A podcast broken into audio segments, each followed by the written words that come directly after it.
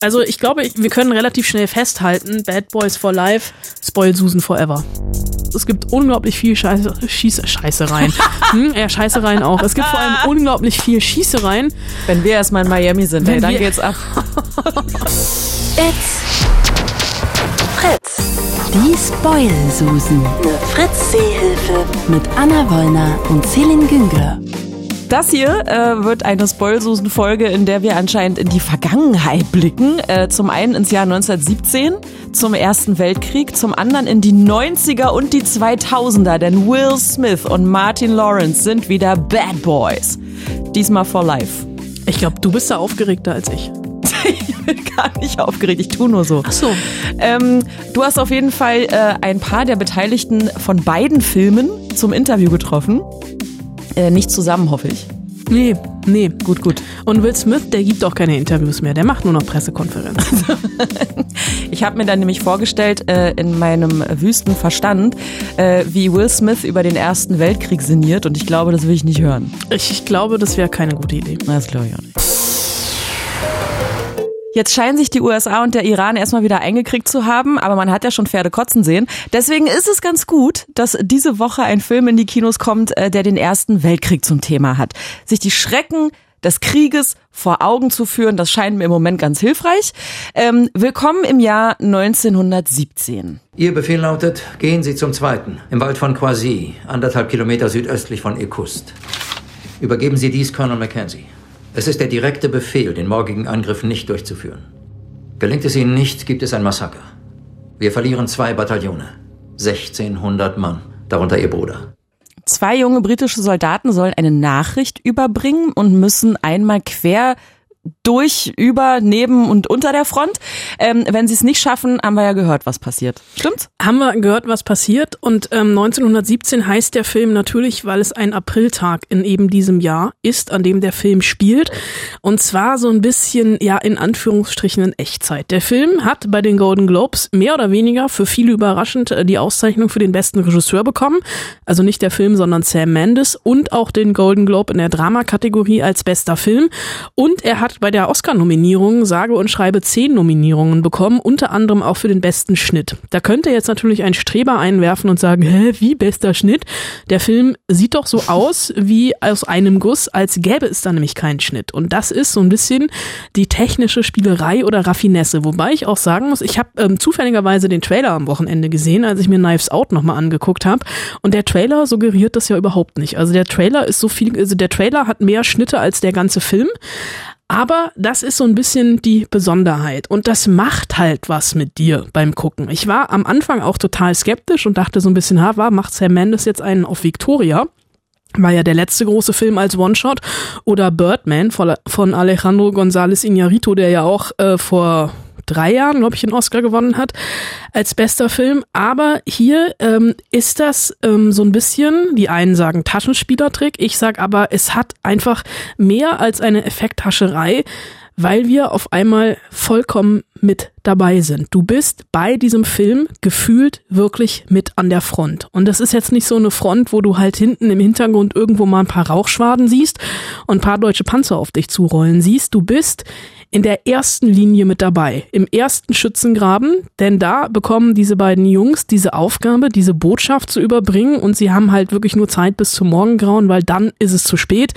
Dann ähm, greifen die Engländer an und die Deutschen, äh, das ist aber ein, Hinterhalt, in den die Engländer laufen würden. Deswegen muss einfach diese Nachricht übermittelt werden, um diesen Angriff abzubrechen. Und als Perversion des Ganzen ist der Bruder des einen auch noch in diesem Bataillon. Also er weiß, wenn er es nicht rechtzeitig schafft, ist der eigene Bruder tot.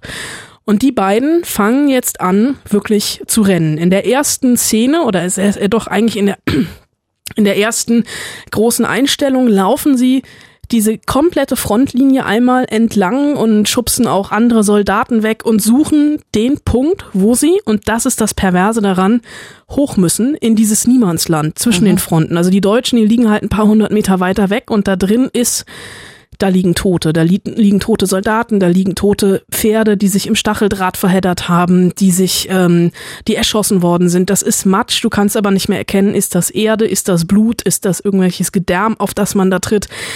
Und äh, das ist nur der Auftakt. Und du bist nach 15 Minuten schon klitschnass geschwitzt, weil es wirklich irgendwie diese Illusion erzeugt, du bist dabei, so ein bisschen wie in so einem Computerspiel.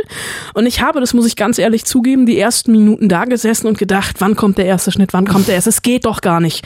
Nach fünf Minuten war es mir total egal, ob da jetzt ein Schnitt kommt und wie viele Schnitte da kommen. Und ja, es kommen Schnitte, aber alleine diese Leistung, es sind, glaube ich, ja, so 10, 12 lange Szenen, lass es 15 sein die eine Länge von 10 bis 15 Minuten haben, als Plansequenzen inszeniert sind und allein diese Plansequenzen allein schon sind so krass und machen was mit dir, dass du wirklich das Gefühl hast, als selbst als Soldat zu kämpfen. Und das ist, ich kam klitschnass geschwitzt aus diesem Film raus. Und es ist natürlich irgendwie so diese, diese emotionale der Geschichte. Du hast da zwei Jungs, die eigentlich auf ein Himmelfahrtskommando geschickt werden, die verheizt werden. Aber du weißt auch genau, wenn sie es nicht schaffen, müssen noch viel mehr dran glauben. Und der Film fährt einen wunderbaren Bogen.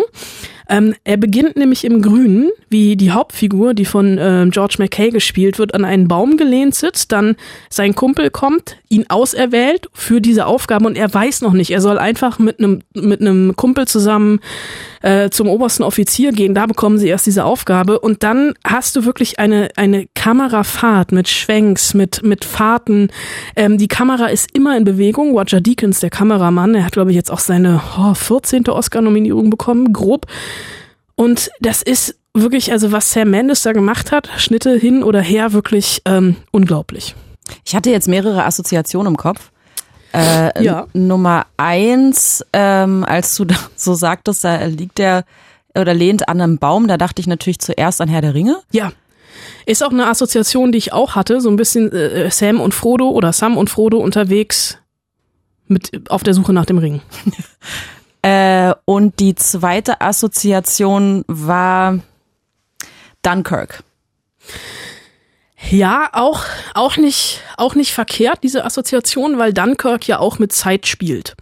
Und, also beziehungsweise das Hauptelement von Dunkirk ist Zeit, nur dass Dunkirk auf drei Zeitebenen die Zeit ineinander äh, ko äh, kollabieren lässt. Mhm. Und das hier ähm, eine ähm, suggerierte Echtzeit ist. Mhm. Ähm, es kommt ein, ja doch, es kommt ein Mini-Spoiler. Jetzt. Jetzt. Ach so. Jetzt. Achtung. Oh Gott.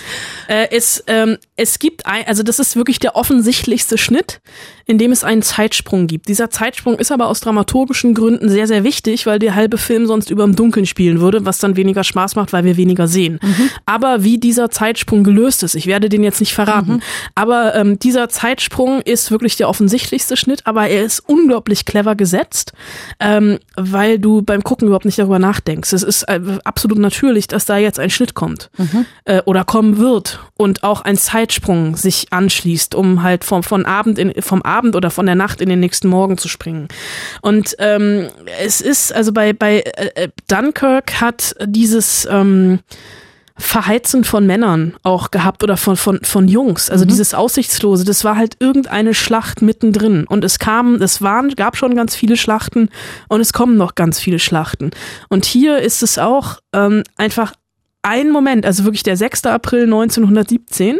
Und ich weiß nicht, wie viele Tote du in diesem Film siehst. Und ähm, es sind sehr, sehr viele. Oder auch, also dieser, dieser Ekel, dieser Grauen und diese Hilflosigkeit. Also die, es ist noch nicht mal irgendwie ein Hinterhalt, in den sie geraten, sondern äh, sie sind irgendwann im, in einem deutschen Schützengraben, relativ am Anfang. Und die Deutschen haben diesen Schützengraben verlassen und es ist so ein, ähm, so ein unterirdisches Tunnelsystem. Und die haben das halt mit Sprengfallen ausstaffiert. Und sie geraten halt in diese Sprengfalle. Und du weißt aber halt auch, ähm, der Film kann jetzt noch nicht vorbei sein. Also sie müssen da irgendwie wieder rauskommen. Und das ist schon, also ich glaube, es kann niemanden geben, der von diesem Film nicht mitgenommen wird. Mhm. Okay, jetzt komme ich mal zu, zur, zur Mäkelliese in mir. Jetzt haben äh, Antikriegsfilme ja manchmal so die Angewohnheit, so ein bisschen, naja, nicht, na, cheesy ist das falsche Wort, aber so sehr unangenehm heldenfixiert zu sein. Ja. So dieses, ähm, nur er kann es schaffen und er alleine rettet quasi in dem Moment die Welt. Wie ist das hier? Das ist so ein bisschen die so eine Schwäche, dass der Film an der einen oder anderen Stelle ein bisschen zu heroisch ist, also sich sehr sehr auf diese beiden Jungs fokussiert, auf denen natürlich diese ganze Last lastet. Es gibt aber ähm, und mir fällt jetzt gerade der Name nicht ein. Es gab von Mel Gibson diesen furchtbaren Kriegsfilm, da würde ich noch nicht Danke, genau. Hacksaw Ridge mit, äh, mit Andrew Garfield, wo Andrew Garfield ja einen ähm, jungen Gläubigen gespielt hat, der gesagt hat, sein Glaube verbietet ihm zu kämpfen. Er geht aber als Sanitäter und ähm, hat dann irgendwie bei irgendeiner ganz berühmten Schlacht äh, an so einer Klippe äh, eine Eingebung und rettet wirklich hunderte von Kameraden, verletzte Kameraden trägt er da raus, so Forrest Gump-mäßig. Forrest Gump-mäßig fast schon und wird am Ende selbst verletzt und wird über so eine Trage, ähm, über einen Seilzug von dieser Klippe geholt. Und genau in dem Moment geht hinter ihm die Sonne unter und er hat einen Heiligenschein. Mein Gott, wollte ich in diesem Moment ins Kino brechen. Hab's auch fast getan. So, so schlimm und so krass ist 1917 zum Glück nicht. Also es ist schon so ein bisschen Helden, also es ist eine, es ist so eine, ganz bestimmte Art von Heldenverehrung. Und ähm, Sam Mendes hat mir auch im Interview erzählt, ähm, für ihn ist jeder Soldat, der im Ersten Weltkrieg oder auch im Zweiten Weltkrieg gekämpft hat, in, auf irgendeine Art und Weise ein Held, weil es halt irgendwie ums nackte Überleben ging. Und hier geht's halt auch ums nackte Überleben. Und ähm, eine große Stärke des Films ist auch, also wenn man sich ähm, den Cast anguckt, da spielen neben George McKay und Dean David Chapman ähm, noch unter anderem Benedict Cumberbatch mit, Richard Madden spielt mit, Colin Firth spielt mit. Und ich wusste das, ich hatte halt den Cast gesehen und habe die ganze Zeit darauf gewartet, dass die auftauchen. Und sie haben alle irgendwie wirklich nur ganz, ganz kurze Gastauftritte. So, eine, also jeder nicht mehr als eine Szene und gefühlt fünf Sätze. Und dadurch, dass das hier besetzt ist mit Schauspielern, die man nicht unbedingt kennt, also den einen kennt man aus Game of Thrones, den anderen wird man dieses Jahr noch kennenlernen, weil er noch in einem australischen Film an der Seite von Charlie Hunnam und Russell Crowe mitgespielt hat, auch die Hauptrolle. Aber es ist halt eben nicht Leonardo DiCaprio, der hier irgendwie in Schützengraben geschickt wird, sondern ein Allerweltsgesicht. Und dadurch ähm, weißt du halt nicht. Also kommen beide am Ende an. Mhm. Ja oder nein. Das ist halt ein, einfach ähm, relativ clever gelöst von Sam Mendes. Game of Thrones übrigens, Tommen Baratheon äh, hat er da gespielt. Der andere Schauspieler. Was du sagst, ja. Dean Charles Chapman heißt er, ne? Genau. Genau. Ich habe eben den falschen Namen gesagt. Äh, wo haben die das gedreht? Oh, stell mir doch nicht so komplizierte Fragen. ähm. In Kanada oder in Georgia. Irgendwo auf dem Feld. Bei mir hinterm Haus, alles klar. In Brandenburg. Nein, sie haben es nicht in Brandenburg. Ich weiß, ich weiß ganz ehrlich, ich weiß nicht, wo sie es gedreht haben. Ich nehme aber an, in England irgendwo oder halt tatsächlich in Frankreich. Also es spielt okay. in Nordfrankreich. Mhm. Es ist aber ähm, austauschbar. Und es ist auch, also der Film suggeriert ja, dass, also das ist, wie viele Kilometer werden das sein, die die zurücklegen? 15, 16 Kilometer. Und der Film suggeriert ja auch natürlich vom ganzen Aufbau und vom ganzen Schnitt, dass sie das, ähm, in einem Stück gedreht haben, aber die haben natürlich, also nicht jede Location, die, das lag nicht alles nebeneinander. Mhm. Die haben insgesamt, ich glaube, über neun Wochen gedreht und halt auch wirklich gedreht. Also die ganze Probezeit vorher rausgerechnet. Mhm. Wie lange haben die denn geprobt vorher? Die haben monatelang vorher geprobt. Also das war tatsächlich ein, also das hat ja schon so ein bisschen was Theaterhaftes, so ein One-Shot. Und natürlich kann man halt jetzt auch sagen, ne, warum macht Sam Mendes das? Macht er das, weil er es irgendwie geil findet, weil er sich irgendwie seine dicken Regieeier dabei kraulen will? Oder sagt er, es hat halt, also du hast natürlich auf der einen Seite diese technische Entscheidung, dass es un, eine unglaublich logistische Herausforderung ist. Und du hast auf der anderen Seite, und das sagt Sam Mendes halt hinten raus auch, diese emotionale Entscheidung, das zu machen. A lot of preparation. I mean, we, we, we worked die Vorbereitung war immens. Wir haben sechs Monate vor den eigentlichen Dreharbeiten angefangen. Wir haben mit den Schauspielern geprobt, immer und immer wieder, sind mit ihnen die Wege abgelaufen, haben uns die Routen verinnerlicht und ihre Beziehung zur Kamera.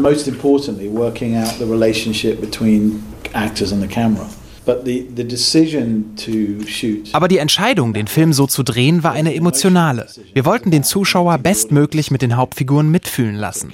Die Leute sollten nicht die ganze Zeit auf die Kamera achten. Ich will, dass sie darüber nachdenken, was die Figuren leisten müssen.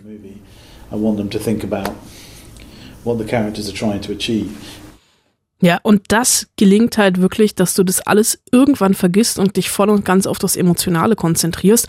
Und was es für mich noch so ein Stück weit emotionaler gemacht hat, ähm, Sam Mendes, der das Drehbuch äh, zusammen mit Christy Wilson Claim, äh, Kearns geschrieben hat, also zusammen mit einer Frau, ähm, hat sich so ein bisschen inspirieren lassen von den Erzählungen seines eigenen Großvaters. Also es ist jetzt nicht komplett die Geschichte seines Großvaters, aber sein Großvater war selber Soldat im Ersten Weltkrieg, war selber dabei, als er einen Freund verloren hat. Ähm, und es ging ihm hier wirklich nicht nur darum, also eine, eine reine Heldengeschichte zu erzählen, sondern wirklich eine Geschichte ums Überleben zu erzählen, weil er es krass fand, wie sein eigener Großvater auch noch 50 Jahre nach dem Ersten Weltkrieg von seinen Erfahrungen an der Front wirklich ähm, getriggert und traumatisiert war. You know, I remember as a child watching him used to wash his hands ich erinnere mich als Kind, da habe ich ihm immer dabei zugesehen, wie er sich ständig die Hände gewaschen hat. Das war schon obsessiv. Ich habe darüber gelacht. Mein Vater meinte dann aber mal zu mir, dass mein Großvater sich an den Schlamm und den Matsch von der Front erinnert, weil seine Hände damals nie sauber wurden. Das hat mich nachhaltig beeindruckt. Ein 75-Jähriger hat das so verinnerlicht, weil er vor 50 Jahren im Krieg war. Es gehörte einfach zu ihm.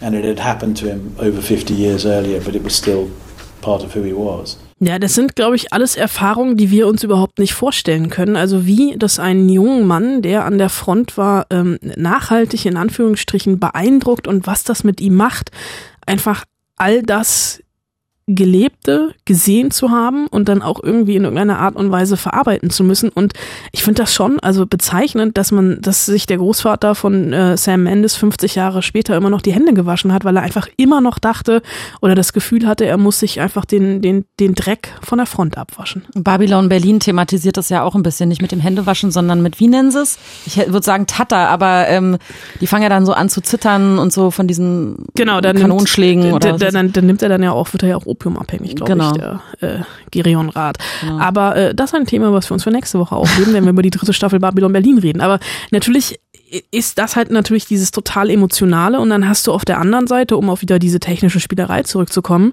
ähm, ich stelle mir das unglaublich vor, ähm, als Schauspieler auch diesen Druck auszuhalten, dass du, du hast eine 15 Minuten lange Szene, und die ist ja durchchoreografiert von Anfang bis Ende. Die haben das ja wirklich wochenlang, also haben das wochenlang geprobt. Und dann machst du das und dann äh, so 30 Sekunden vor Schluss, also alle haben performt. Alle 150 Statisten, die ja auch irgendwie aus dem Schützengraben rauskommen, etc. Und dann versprichst du dich oder verhedderst dich oder fällst falsch oder kriegst dein, kriegst irgendwas nicht gegriffen, was du greifen musst. Und ähm, ich, ich habe die beiden Jungs ja äh, getroffen und ähm, George McKay, der ja mehr oder weniger die Hauptrolle hat, ähm, der meinte halt, also ähm, es war eigentlich gar nicht so schwierig also diesen Druck, ähm, es zu verkacken, den hatte er eigentlich gar nicht. Äh, er musste aber natürlich trotzdem, also immer und wirklich immer präsent sein. Die ersten Drehtage waren am schwierigsten. Wir mussten uns erstmal daran gewöhnen, so zu arbeiten. Es war einschüchternd und inspirierend zugleich. Wir schneiden ja nicht, haben diese langen Einstellungen. Wir wollten es trotzdem möglichst perfekt machen. Das heißt, wir haben jede Szene immer und immer wieder gedreht. Zum Glück war unser Budget so groß, dass wir nicht den Druck hatten, jeden Tag eine Szene zu schaffen. Wir haben den ganzen Tag geprobt und wenn das Licht richtig war, haben wir gedreht. Wir sind 300 Meter in der Szene gelaufen und wenn wir zurück waren, waren alle schon wieder einsatzbereit für den nächsten Take. And it's because you've walked 300 meters in a take. By the time you've walked back, everyone was ready to go again. So it just was like jog, walk, jog, walk. Wir sind also meistens gerannt, zurückgelaufen, gerannt, zurückgelaufen. Irgendwann war mir klar, das wird nicht aufhören. Aber das war egal. Es ging um eine größere Sache. Es, es, geht nicht darum, dass irgendwie sein Haar in jeder Szene gut sitzt, sondern wirklich um eine größere Sache. Und es ist halt wirklich nicht nur ein Kriegsfilm, sondern wirklich mehr. Es ist eine Geschichte über Menschlichkeit. Und die, das jetzt so zu spielen, hat ihn persönlich als Mensch, also gar nicht so sehr als Schauspieler, sondern wirklich als Mensch richtig mitgenommen. I think young men of that time were different to nowadays as well. I think there's, there's die jungen Leute damals waren anders als heute, aber die Geschichte hat etwas Menschliches. Diese menschliche Erfahrung ist universell und damit auch zeitlos. Ich bin 27, Scofield war 23. Ich würde sagen, dass ich mehr weiß als er, aber er ist viel erwachsener. Wir altern heute einfach anders, haben viel mehr Auswahlmöglichkeiten. Aber trotzdem fühle ich mich ihm sehr nahe. Wir haben die gleichen Werte. Ich glaube, ich hätte ähnlich gehandelt wie er deal with things in a similar ways. Ich hatte eine ähnliche Erfahrung, also nicht, dass ich das jetzt mit einem Kriegserlebnis gleichsetzen will, aber eine Rolle, die mich körperlich und emotional an meine Grenzen gebracht hat. Die letzten zwei Wochen war ich wie auf Autopilot. Und ich wusste, würde ich darüber reden, dann würde ich anfangen zu weinen. Also rede ich nicht drüber. Ja, ich bin da, aber ich rede nicht. Würde ich es tun, würde ich emotional an einen anderen Ort kommen und von dort nie wieder zurückfinden. Aber ich kann nicht überall gleichzeitig sein. I'm here, but don't ask me about there. Don't ask me about there because that's where I want to be. And if I go there mentally, I'll never come back. And I can't be here and be there at the same time. Ja, äh, definitiv ein Schauspieler, der sich seine Rollen immer sehr zu Herzen nimmt und der für seine Rollen auch immer bis an, bis an seine Grenzen geht. Ich habe eben schon gesagt, das Name, den wir uns merken sollten. George McKay, der nächste Film, der mit ihm kommt. Dieses australische Ding mit Russell Crowe, Charlie Hunnam heißt äh, The Ned Kelly Gang. Ähm, Ned Kelly wurde auch schon mal gespielt von Heath Ledger, ist so ein äh, australischer ähm, Kämpfer, äh, Rebell aus dem 19. Jahrhundert, glaube ich. äh, den hat äh, George McKay auch sehr, sehr eindrucksvoll ähm, gespielt. Der Film kommt bei uns, glaube ich, im April oder Mai. Also spätestens da werden wir in den Spoilsusen wieder mit und über ihn reden.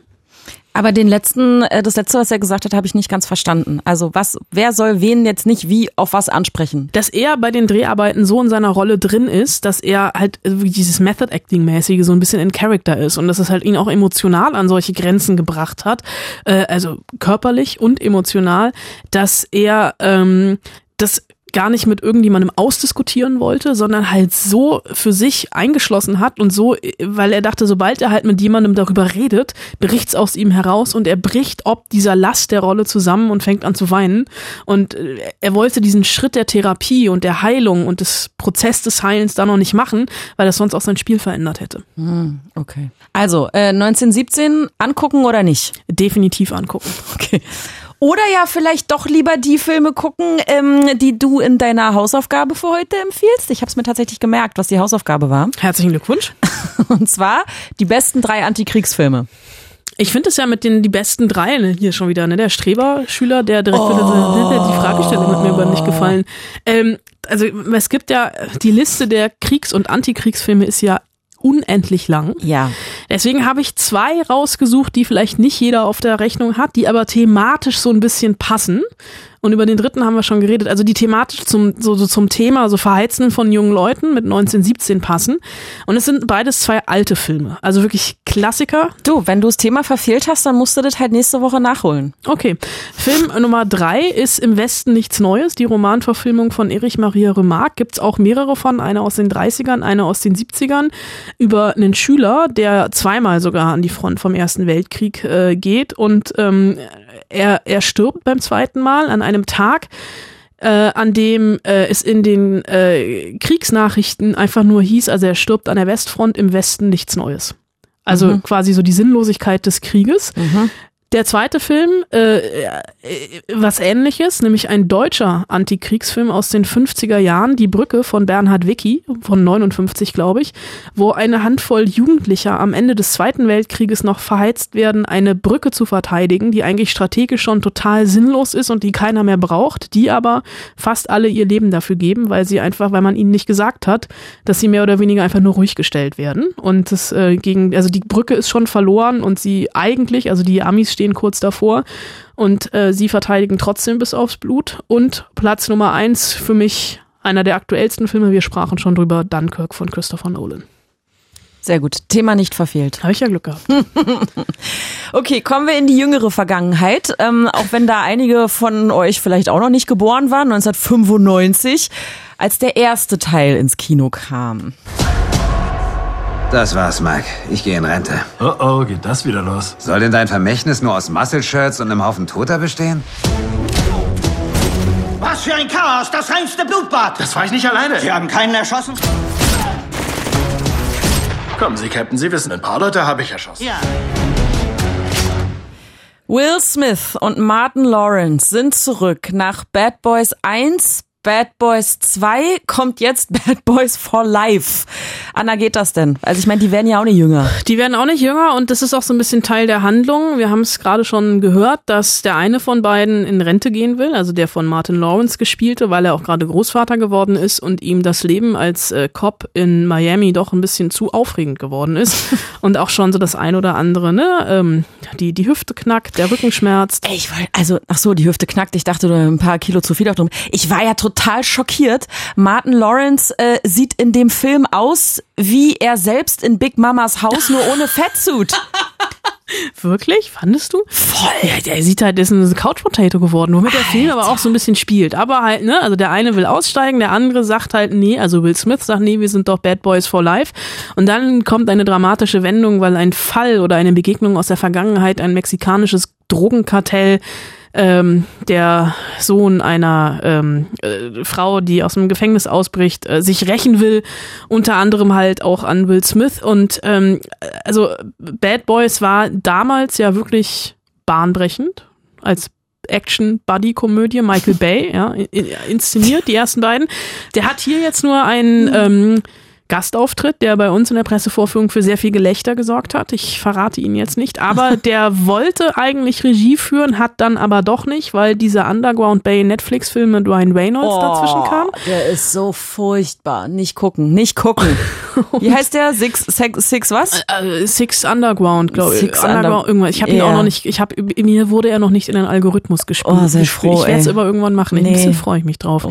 Michael Bay und ich, wir haben ein besonderes Verhältnis. Mm. Ähm, aber hier, also jetzt nicht mehr Michael Bay, Jerry Bruckheimer hat aber immer noch produziert und ähm, die beiden belgischen Regiekumpels Adil El Abi und Bilal Fallah oder die heißen auch Adil und Bilal kurz und knapp zusammen, die haben sich hier dem Ganzen angenommen und das so ein bisschen general überholt. Also vor allem auch was die Optik angeht, also den Look und was die Action angeht und auch so ein bisschen was die tiefschürfende Botschaft des Films angeht, weil am Ende ist es äh, ein Fast and Furious für Arme. Es gibt unglaublich viel Action, es gibt unglaublich viel Autos, es gibt unglaublich viel Scheiße, Schieß, Scheißereien. hm, ja, Scheißereien auch. Es gibt vor allem unglaublich viel Schießereien und eben diese Rachegeschichte mit persönlichen Bezügen, ähm, die für mich so überhaupt nicht funktioniert hat. Also so ein bisschen, als Ja. hätten die 90er einen Fax geschickt und wollen ihren Film zurück. Ich weiß, Hammer-Gag, ähm, funktioniert nicht ganz. Ich habe lange dran dran gesessen, also auch mit dem Fax, ne, verstehst du? Ja, ja, ich weiß noch, was ein Fax ist. Ähm, also tatsächlich, ja, den ha also ich habe den so weggeguckt, aber frag mich jetzt bitte nicht nach Details. Mann, das ist so ein Ding, da gehst du halt mit deinem besten Kumpel rin. Ja. Und dann, Also ich meine, ich, ich weiß ja auch, ich schäme mich ja auch für meine Fast and Furious Leidenschaft, ne? Ja, aber dieser, dieser Gedanke, dass hier am Ende jetzt, ne, also Familie ist alles und sowas, also Familie nicht nur Blut, sondern halt auch auch äh, Arbeitskollegen und sowas, ne? Also ähm, ich weiß, wir haben auch du und ich, wir sind auch unsere Spoil, wir haben auch eine Spoilsusen-Familie. wenn wir erstmal in Miami sind, ey, dann geht's ab. Aber mir war das hier alles ein bisschen too much. Ja, verstehe ich gar nicht. Es ist halt überhaupt kein Film für mich. Boah, ey. Ich würde mich so langweilen. Ja, es ist, also ich finde halt alles so ein bisschen klar. Auf der einen Seite, ne, ja, was erwartest du, wenn du so einen Film gehst, ne? Schnelle Autos, irgendwie Klar. starke Männer, Testosteron gesteuert, äh, ein bisschen Schwanz gesteuert, die Genau. halt irgendwie einen auf dicken Macher, Macker machen. Deswegen würde ich nicht reingehen. Äh, Das Frauenbild auch, ne? Ja. Ah, Ich habe auch ähm, Jerry Bruckheimer wurde auf der Pressekonferenz gefragt, ähm, wie es denn aussieht, ne? Bad Boys jetzt der dritte Film. Es könnte ja auch mal einen Film geben, Bad Girls. Er guckt ihm entgleist das Gesicht und er sagt, da entwickeln wir fürs Fernsehen. Wo ich so denke, vielen Dank. Also man kann sowas halt auch mal fürs Kino entwickeln. Aber nein, muss man anscheinend nicht. Ähm, ja, also ich glaube, wir können relativ schnell festhalten, Bad Boys for Life, ähm, Spoil Susan Forever. Jerry Bruckheimer ist doch auch der, der CSI und den ganzen Bums gemacht hat. Ne? Und Repu- Fluch der Repu- Karibik. Republikaner, waffennah. Ja. Du merkst, ne, Feindbild Mexiko hier, Ja, Trumps. Politik Selbstverständlich. hat voll gewirkt. Ist die Mauer schon da? Nee, aber sie kommt. Wobei in Miami sind es ja eher immer die Kubaner. Aber ist hier Mexiko. Nee, da ist Mexiko natürlich. Das macht überhaupt keinen Sinn. Das macht doch keinen Sinn. Ach, denken wir nicht weiter drüber nach. Jetzt hast du Will Smith und Martin Lawrence äh, zum Interview getroffen. Ja, Pressekonferenz. Also die machen ja nicht mehr. Aber Also war es jetzt ein Interview oder eine es war Pressekonferenz? eine Pressekonferenz. Eine richtige. Eine richtige. Ach so. Ja, sorry. Weil, Ugh, Anna. Nee, äh, ähm, ich habe mich gefragt, was man mit so jemandem redet. Aber auf einer Pressekonferenz redet der Journalist ja nicht. Da stellt er eine Frage und Genau. dann sind alle anderen dran. Genau. Und es ist halt, also ich habe auch, ich habe Jerry Bruckheimer getroffen, war jetzt auch nicht die, also war halt so, ähm, hätte mich jetzt als Frau nicht unbedingt ernst genommen, aber ähm, egal, ne, reden wir nicht drüber. Deswegen habe ich gedacht, ne, Will Smith ist halt einfach auch der größere Name. Und natürlich albern die beiden nur rum. Und Will Smith ist ja sowieso der geborene Entertainer. Und ähm, auch hier, ähm, nee, natürlich, ist 25 Jahre her, der erste Film, ist die erste Frage. Also, man hat es auf der Pressekonferenz ähm, netter formuliert. Warum hat man so lange gewartet? Ich hätte gefragt, warum überhaupt? when you wait that long, you you can't come out and make a mess, you know. So I, I, I've made a, a couple of sequels in in my career. I was never totally happy with the the quality of the sequel, and then, and this was like our baby. Like this was the movie that really launched both of us, and it just it it had to be right. It had to be a movie that um, was worthy of coming back to it by itself. Er hat so ein bisschen zwischen den Zeilen durchblicken lassen, dass er nicht mit jedem Sequel seiner Karriere einverstanden ist, aber hat hier natürlich ordentlich die Werbetrommel gerührt dafür, dass man, wenn man so lange wartet, natürlich nicht mit irgendeinem Scheiß um die Ecke kommen kann und dass das hier zumindest in seinen Augen natürlich auch kein Scheiß geworden ist. Aber er klingt ja on fire. Also fröhlich, freundlich, sympathisch. Total, aber das klingt Will Smith irgendwie immer und ähm, das auch schon eine ganze Weile. Also der Typ ist halt auch Anfang 50 und es ist unglaublich, wie er aussieht. Also der ist dann hinterher später nach der Pressekonferenz nochmal im Hotel, als ich auf Jerry Bruckheimer gewartet habe, direkt an mir vorbeigelaufen und da gibt's halt auch eine, wenn so ein Star an dir vorbeiläuft, die einen gucken auf ihr Handy, die anderen fixieren halt irgendwie ihren Manager, der vor ihm läuft und Will Smith ging halt wirklich irgendwie grüßend und Schabernack treibend durch diesen Hotelflur und hat halt wirklich jeden gefühlt angesprochen, der da saß und hat halt auch irgendwie kurz irgendwie kurz stehen geblieben, gefragt, wie es uns geht und dann weitergegangen. Also der hat halt wirklich, also der hat den Schalk im Nacken, Das ist so ein ein, Entertainer. so ein bisschen und er weiß ja natürlich, ne? Er ist ja jetzt auch nicht mehr der Jüngste. I'm feeling all of my 50 years old. I feel all all of 54. Uh, for us, there was like when you know we came into this movie, and I was like, I'm doing all my stunts. You know, I don't need no stunt man. Just whatever it is. Tom Cruise can do all his stunts. I can do all my stunts. And we got we we, we had about three days of that. we had about three days, and uh, we we we we had a scene. Calling the subs. calling the subs. I was like, hey, uh, hey, yo, you think we should use our stuntman for this one? and it was, you know, it was really, it was, it was really uh, a, a lot tougher than I imagined. It's a, it's a whole lot easier doing a fight scene and trying to fall out of a window and all of that kind of stuff at 25 than it, than it is at, at 50. Thank, thank God for special effects. Ja, er hat natürlich, also er merkt seine 50 Jahre mittlerweile und ist dieses Projekt aber angegangen unter dem Motto, ey, ich mache alle meine Stunts selbst, was Tom Cruise kann, das kann ein Bill Smith schon lange, hat dann aber gemeinsam mit Martin Lawrence ungefähr an Drehtag 3 festgestellt, dass es ein etwas anderes Gefühl ist, mit 25 aus einem Fenster zu fallen, als mit 50 oder aus einem fahrenden Auto und hat dann irgendwie gedacht, ähm, vielleicht ist diese Idee mit dem Stuntman doch keine schlechte und zum Glück gibt es ja immer noch Special Effects, die am Ende irgendwelche Kabel etc. Ähm, wegmachen und ähm, es ist ja sowieso, also ne, dieser Fast and Furious Vergleich von mir, der kommt ja nicht von ungefähr. Sie fahren sehr, sehr viel Auto, sie fahren sehr, sehr rasant Auto und sehr, sehr rabiat. Und ähm, das machen sie natürlich schon seit dem ersten Film. Deswegen war es auch fast noch ein Wunder, dass die überhaupt beide noch am Leben sind. In the in the first movie, I almost killed Martin in the in the car on the on the first movie. Almost We- lost it. Aber so fährt man halt in Miami. Also was soll ich dir sagen? Ich glaube auch, dass das vollkommen, vollkommen normal ist. Kann ich dir aus Ähm, eigener Erfahrung berichten. Ist es so, ja? Die fahren wie die besenkten Säue. Es ist so krass. Äh, hä- hä- hä- hätten wir das auch geklärt. Also, zwei ältere Herren reden über Erinnerungen und haben den passenden Film dazu gemacht. Bad Boys for Life, ab dieser Woche im Kino. Ähm, aber vielleicht sagen euch ja dann tatsächlich eher die Filme zu, die wir jetzt in unseren Quick-Tips haben. Anna, bist du bereit? Ich bin total bereit und ich darf ja nur äh, äh, ähm, Einen Satz jeweils sagen. Also jeweils sagen. Ich, ich habe mir nichts überlegt. Das wird jetzt Gestammel auf höchstem Niveau. Lindenberg. Film über Udo Lindenberg, der vor allem durch den großartigen Hauptdarsteller Jan Bülow lebt, der es schafft, den jungen Lindenberg von der Jugend bis zu seinem Durchbruch mit aller Schnoddrigkeit und Zerbrechlichkeit und Größenwahn zu porträtieren. Okay, da habe ich eine Nachfrage. Wenn, Nee, mich, wenn mich Udo Lindenberg nicht interessiert, gucken ja oder nein? Nein. Weathering with You. Dafür unbedingt, ganz, ganz unbedingt diesen wunderbaren äh, japanischen Anime gucken von Makoto Shinkai. Weathering with You, das Mädchen, das die Sonne berührte, ist wieder einer dieser Filme, die nur zwei oder drei Tage im Kino sind. Und dann wo landen? Und dann irgendwo auf DVD landen. So. Äh, und eine ganz, ganz tolle Liebesgeschichte. Einfach nur gucken.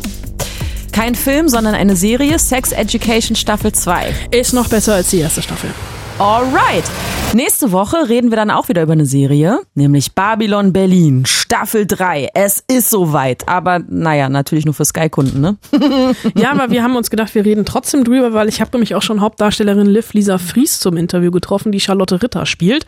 Und dieses Interview kann ich, kann und will ich dir in voller Länge natürlich nicht vorenthalten. Awesome. Passend dazu, Hausaufgabe Uh. für nächste Woche. Die drei besten Serien mit Berlin drinne, außer Babylon Berlin. Und nicht Berlin im Titel, sondern auch inhaltlich. Äh, und nächste Woche äh, gucken wir uns aber natürlich auch äh, einen Film an. Also wir reden über einen Film. Angeguckt hat ihn Anna Wollner vorher schon. Aber, das, das wird dich, glaube ich, echt freuen. Dieser Film, um den es dann nächste Woche auch gehen wird, hat ein Zitat, was für mich schon das Zitat des Jahres ist. Soll Warte, sa- ich, ich glaube, ich weiß es. Sag. Ist keine gute Zeit, Nazi zu sein? Nein. Pass auf, ich habe es mir aufgeschrieben. Du bist kein Nazi- Nazi, Jojo. Du bist ein zehnjähriger Junge, der gerne in lustigen Uniformen herumläuft und zu einem Verein dazugehören will. Ja. Jojo Rabbit ist die Anti-Hass-Hitler-Satire von Taika Waititi. Taika Waititi ist der durchgeknallte Neuseeländer, der unter anderem auf Fünfzimmerküche Sarg gemacht Ah. hat und Thor, Rock, äh, Thor Ragnarok, also Ah, den, den letzten Ragnarök. Thor, Ragnarök, danke, den letzten Film, äh, den letzten Thor-Film. Und ich habe äh, äh, sowohl Taika Waititi als auch den jungen Hauptdarsteller zum Interview getroffen. Ich bin mir noch nicht sicher, wen der beiden ich mitbringe, weil es war beides extrem lustig. Und auch dieser Film gerade für sechs Oscars nominiert. Meine äh, Prophezeiung ist allerdings, es wird einer der Filme sein, die mit null Oscars da rausgehen. Trotzdem stärkstes Zitat aller Zeiten. Ich finde es super. Überlegt euch das mal. Lasst euch das mal im Kopf herumgehen bis nächste Woche. Denn äh, dann mehr von Jojo Rabbit in euren Spoilsusen zu hören auf fritz.de, in der ARD Audiothek, auf YouTube, iTunes und natürlich auch dem Podcatcher eurer Wahl. Und wenn ihr mögt, äh, dann schreibt uns doch gerne mal, äh, was ihr von den Filmen haltet, die wir euch hier so vorstellen jede Woche. Entweder als Kommentar oder auch als Mail an spoilsusen.fritz.de. Liebe Grüße, eure Spoilsusen. Viel Spaß im Kino.